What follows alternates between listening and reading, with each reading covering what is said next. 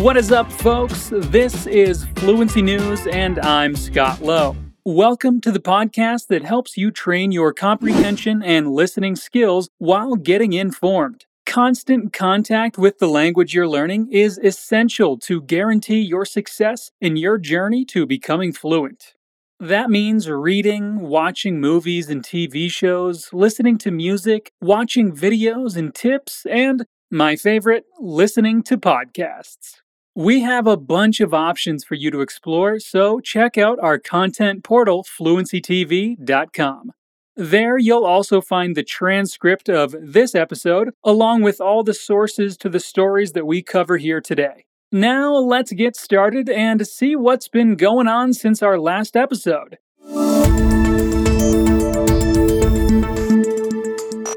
This weekend, the 64th annual Grammys happened. It was basically a three and a half hour mega concert. The ceremony, which steered clear of politics and the pandemic, saw a virtual message from Ukrainian President Volodymyr Zelensky and an emotional tribute to victims of the Russian invasion. In the light of last week's Academy Awards unexpected incident, the Grammy seemed to revel in its technical proficiency and a lack of controversy. We're going to be listening to some music. We're going to be dancing. We're going to be singing. We're going to be keeping people's names out of our mouths, said host Trevor Noah in his opening monologue. The teenage pop star Olivia Rodrigo and the R&B duo Silk Sonic dominated the major categories at this year's awards. Jon Batiste won Best American Roots Performance for Cry, Album of the Year for We Are, Best American Roots Song, Best Music Video, and Best Score Soundtrack for Visual Media for Soul. Looks like it was a very good night for Jon Batiste. And halfway through the ceremony, Noah introduced Zelensky. Even in the darkest times, music has the power to lift spirits and give you hope for a brighter tomorrow. There's nobody who could use a little hope right now more than the people of Ukraine. In a pre filmed video, Zelensky cast music as an embodiment of peace and freedom. Our musicians wear body armor instead of tuxedos. They sing to the wounded in hospitals, even to those who can't hear them. But the music will break through anyway. That is an inspiring message from President Zelensky. The music will break through. Nessa notícia, nós temos o uso do idiom steer clear. Você já conhece o uso dessa expressão? Steer clear significa afastar, evitar. É um idiom, uma expressão típica do inglês que tem o mesmo significado de outros verbos, mas acaba sendo mais usada. Steer significa dirigir, conduzir, mas quando pareado com clear tem o significado transformado.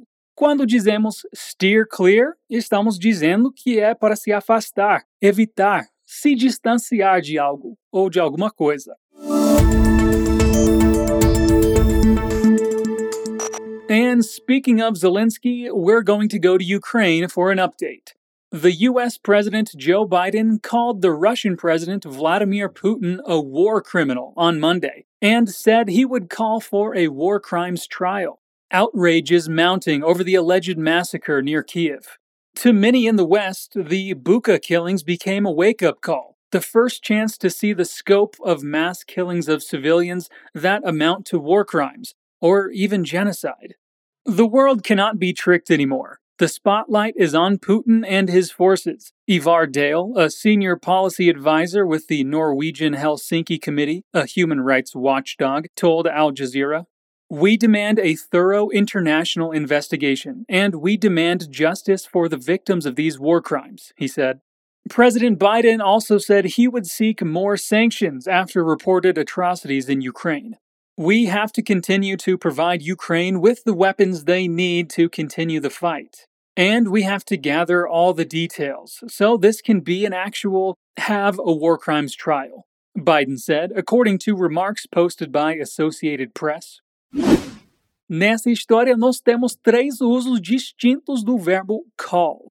O primeiro, quando dizemos Biden called Putin a war criminal. Aqui, call tem o significado de chamar alguém de alguma coisa.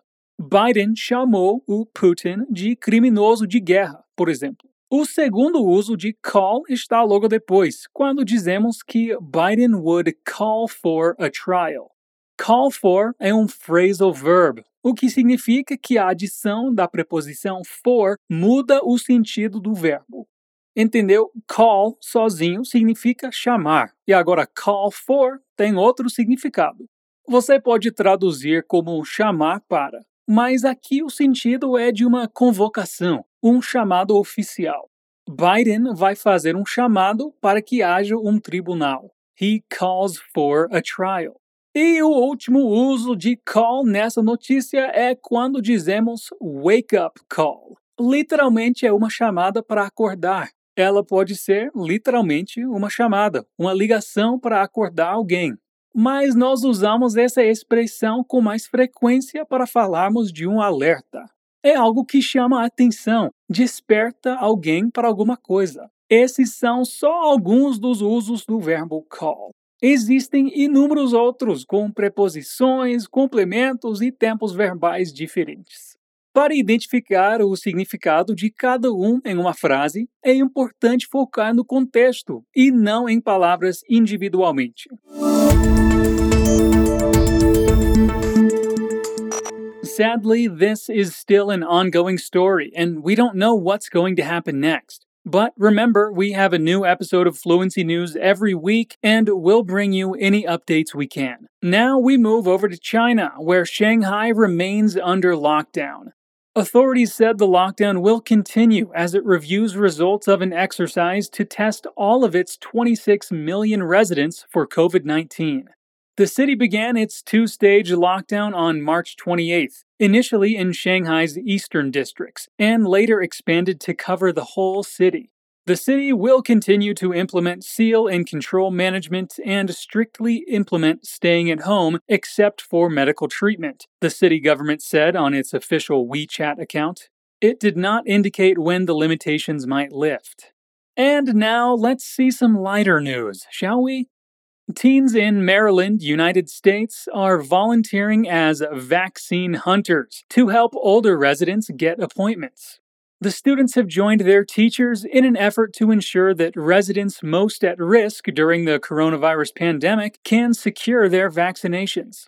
Sherwood High School 11th grade students Kashmira Heaton Vakari, 16, and Fernando Johnson, 17, began volunteering as vaccine hunters about a month ago. Their Spanish teacher, Tanya Aguilar, is part of a group of Montgomery County school teachers who started scouring websites to get appointments for older residents or for those who don't speak English and are considered vulnerable.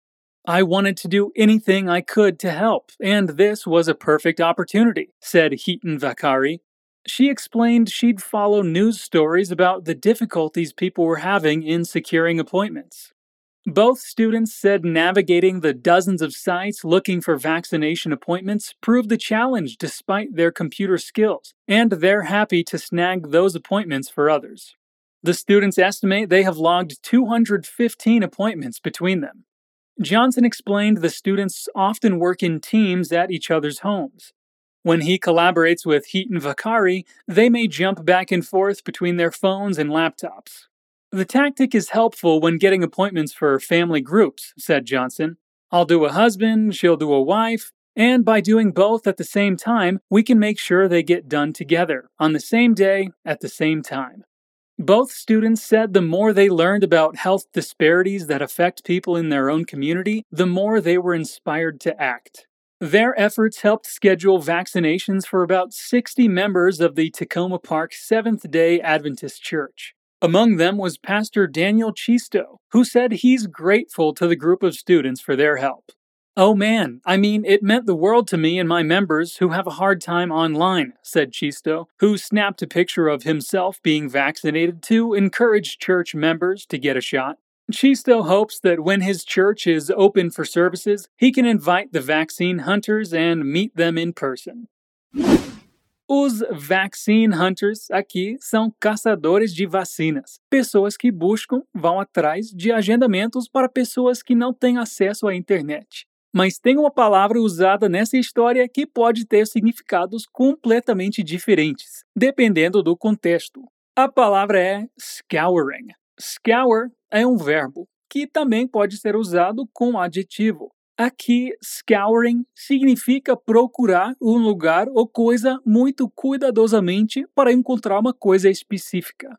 Os adolescentes e professores estão varrendo a internet, buscando em vários lugares, vasculhando e esquadrinhando o que podem para encontrar agendamentos para ajudar outras pessoas. O outro significado de scour é o de limpar, esfregar.